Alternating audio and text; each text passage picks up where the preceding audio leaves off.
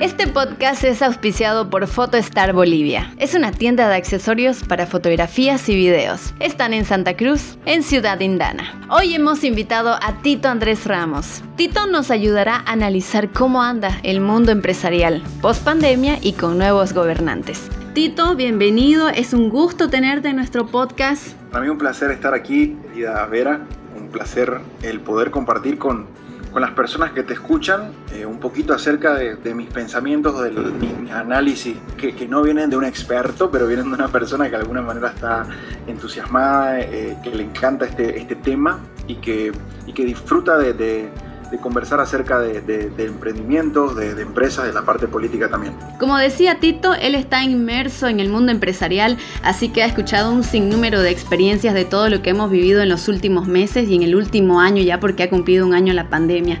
Estamos saliendo de un momento trágico definitivamente para el mundo empresarial, pero también vamos a mezclarlo un poco con la política porque es inevitable no hacerlo, ¿verdad? La política ha jugado un rol muy importante, más aún cuando justo en pandemia nosotros en Bolivia tuvimos las elecciones de nuevos gobiernos, tanto nacionales como departamentales.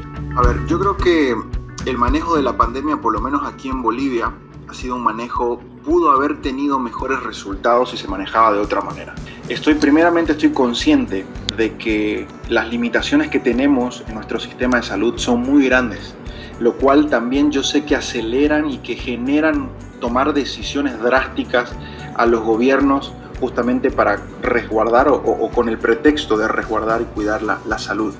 Eh, entonces, primero, dando ese contexto, porque mi opinión va quizás para el otro lado que el, que la mayoría de las personas cree, a ver, y mi pregunta es, ¿se pudo haber hecho de otra manera? ¿Y se pudo tener mejores resultados? Eh, y bajo esa pregunta quizás yo reflexiono y digo, a lo mejor sí, a lo mejor yo diría permitiendo que las economías, que la, que la parte también privada juegue un rol fundamental en el manejo de la pandemia, era, era la mejor solución. El poder generar una, una coordinación junto con el empresariado y con la parte privada eh, para poder generar mejores, mejores resultados. Creo que esa era la salida y no depender de un Estado deficiente, depender de un Estado, porque en ese momento no era un gobierno fuerte, era un gobierno que, que se decía que era de transición, para intentar hacerle frente a esto que, que, gobiernos estructurados con toda la infraestructura de salud estaban lidiando, estaban teniendo dificultades.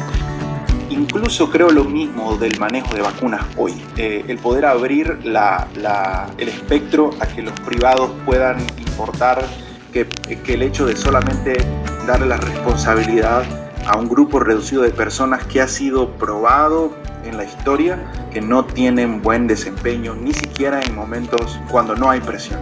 Y eso ha dejado, obviamente muchas economías, las economías las ha dejado eh, golpeadas, ha dejado empresas cerradas, empresas quebradas, han eh, despidos, ha generado una, una, ralentización de la economía, lo cual eh, sin duda estamos nosotros empezando a pagar el precio de, de, esas decisiones. Eh, decías, mm, ¿se pudo haber hecho mejor? En el caso de, de, Santa Cruz, por ejemplo, ¿cómo evalúas esas medidas que fueron tomadas justamente en la pandemia y ya ahora saliendo de ella? ¿no? A ver, yo creo que las medidas que, que tomó la, la el gobierno municipal. Eh, al comienzo fueron medidas necesarias y de nuevo empujadas por una crisis, eh, pero el, el, alargar eso mucho tiempo termina siendo contraproducente, no solamente para la, para la economía, sino también para la vida de los ciudadanos. Porque yo creo que no hay una dicotomía entre economía y vida. Eh, a la larga vos podés salvar la vida hoy, pero va, se van a morir de hambre en un tiempo corto.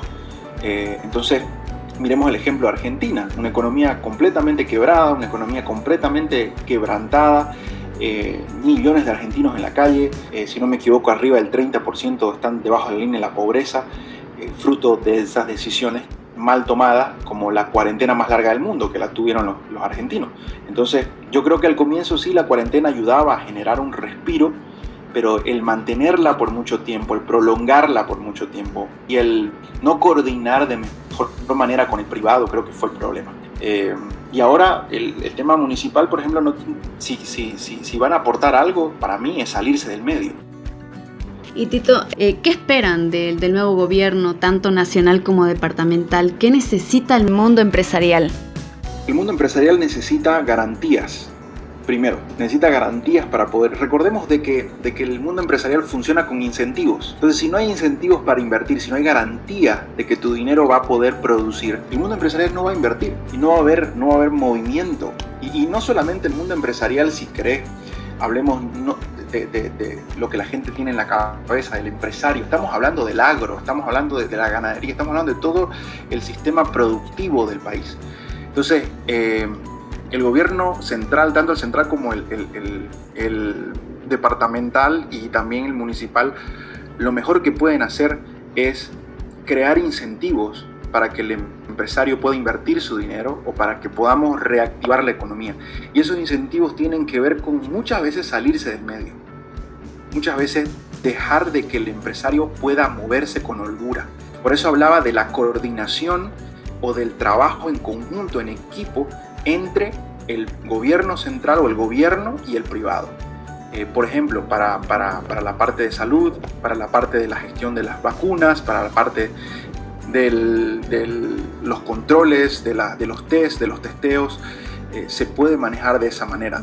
No se puede, se puede generar una buena coordinación entre el gobierno y el privado para poder dejar y también salirse de en medio para que el empresario pueda producir. Por ejemplo, el gobierno ahora lo que está intentando hacer, y esto veo desde, la política pública, de, poder eh, intervenir en el, en el mercado. Están interviniendo activamente en el mercado con las limitaciones de la soya, con, con, con, los aranceles, con, están interviniendo y están generando lo contrario.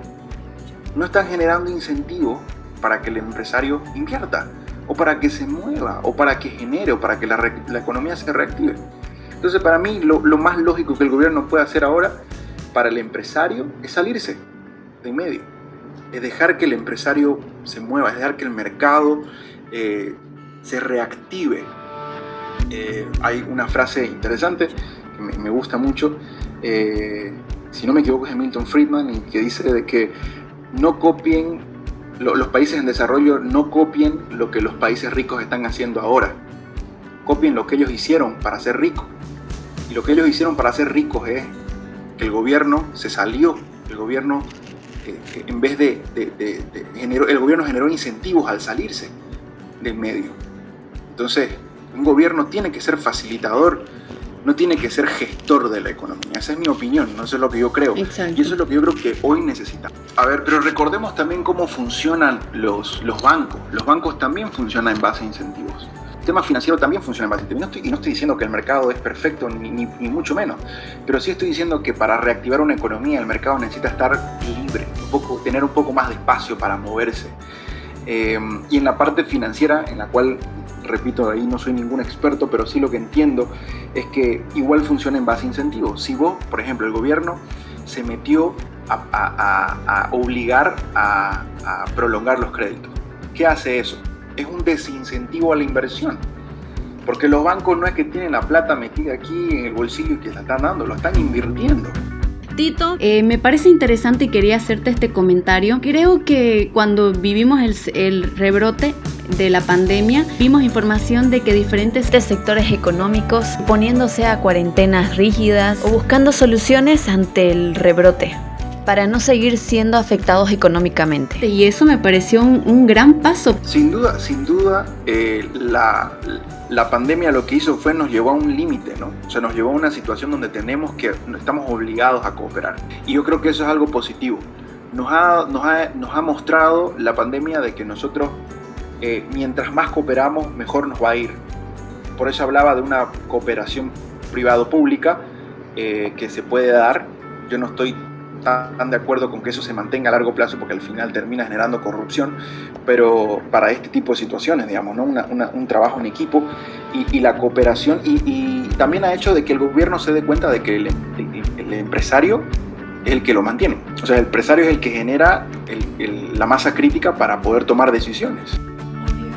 Sin duda hay que valorar el que esta situación nos llevó al límite y nos llevó a, poder darnos cuenta de que juntos podemos generar mejores resultados.